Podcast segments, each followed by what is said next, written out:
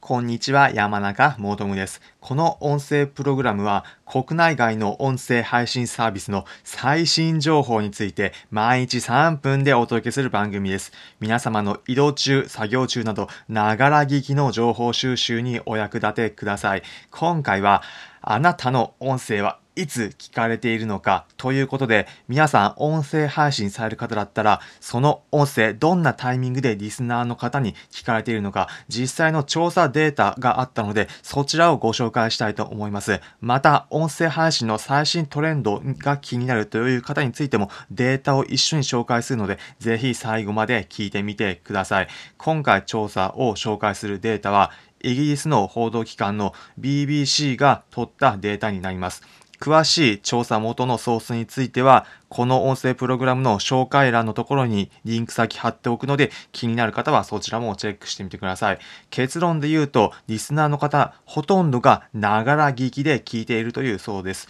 この調査結果、2019年に捉えたデータです。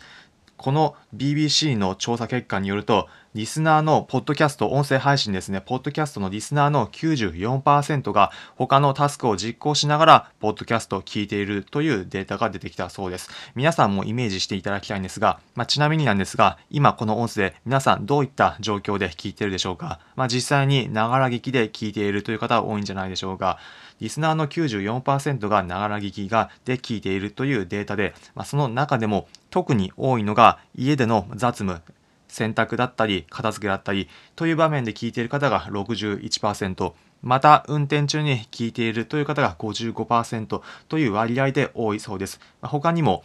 聞いている場面としては運動中だったり買い物中というような場面で聞かれているケースが多いということです。まあ、ということで、この調査結果からわかるのは、ながら聞きで聞いているからこそ、皆さん音声配信されている方だったら、どういった場面で聞いてるかを想定しながら話すことによって、リスナーの方満足度上がるプログラム作れるのではないでしょうか。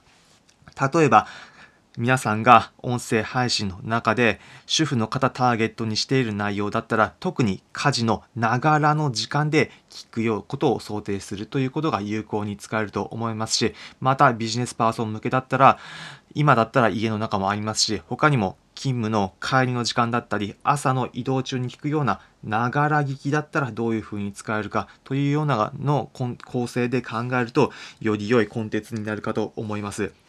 というのもながら聞きとそうじゃない場面でどのように聞かれるかまた情報摂取されるかは大きく変わってくると思うんです。というのも音声がどんどんバンバンバンバン変わったりというのはもちろん聞きにくいですしながら聞きなのでスッと通っていくというのも一つあるんですが音声の抑揚がついていると気になる部分がよりよく視聴者の耳に止まるというふうな構成にできるかと思います。まあ、というので今回結論で言うと、リスナーの方は94%が他のタスクを実行しながら音声聞いているということだったので、皆さんもそのようなことを想定して音声配信されると満足のいく構成になるかと思います。ということで、今回は音声配信どのような場面で聞かれているのか実際の調査データを紹介しました。